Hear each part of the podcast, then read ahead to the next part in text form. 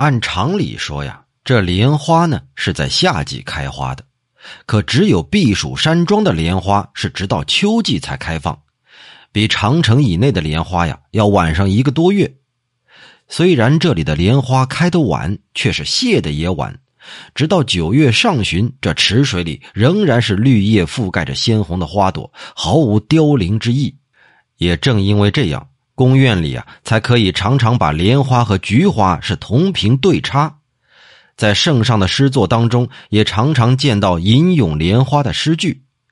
大概是这塞外地寒，春天来的迟，所以呢，夏季的花儿就开得晚。但是这里秋季却是早寒呢。这花儿却并不早谢，这就让人看不明白其中的道理了。今年的时候，我攻读圣上的诗作的注释，这才知道是这院中的池水啊，汇集了五列河的三个源头之水，同时又注入了温泉，这里头有了暖气，所以啊，这里的莲花才能够耐寒呢。